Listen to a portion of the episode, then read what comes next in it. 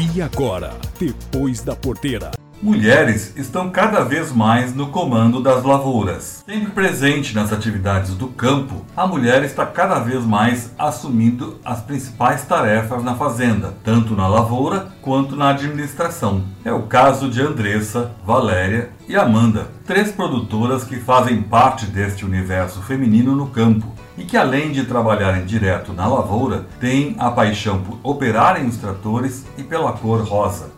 Desde os 11 anos que eu penso em como seria legal ter um trator onde eu fosse trabalhar, conta a Andressa Bordim, produtora rural gaúcha de São Martinho da Serra, município que fica na região central do Rio Grande do Sul. Meu nome é Andressa Bordim, produzo soja, arroz, ajudo a administrar a fazenda, a compra de mercadorias, de insumos defensivos, toda essa parte da lavoura. Ajudo e acompanho sempre, influencio bastante na compra dos equipamentos, Valéria Guetzky é produtora de fumo e soja no primeiro distrito de Canguçu, cidade que fica no sul do Rio Grande do Sul. A produtora finalizou dizendo que é ela quem trabalha no trator e faz todo tipo de serviço na propriedade. Sou formada em agronomia e trabalho na lavoura há muito tempo, fazendo todo e qualquer tipo de serviço que tem que ser feito. E apoio na compra de insumos e na orientação agronômica do cafezal. Este foi o início da prosa com Amanda Fernandes Pereira, produtora de café no município de Indianópolis Florianópolis, Minas Gerais, o Triângulo Mineiro. A minha paixão mesmo é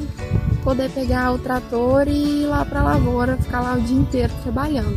As mulheres hoje são mais de 50% da força de trabalho ativo no campo. Para a Agropress, Nelson Moreira, com a participação de Sara Kirchhoff.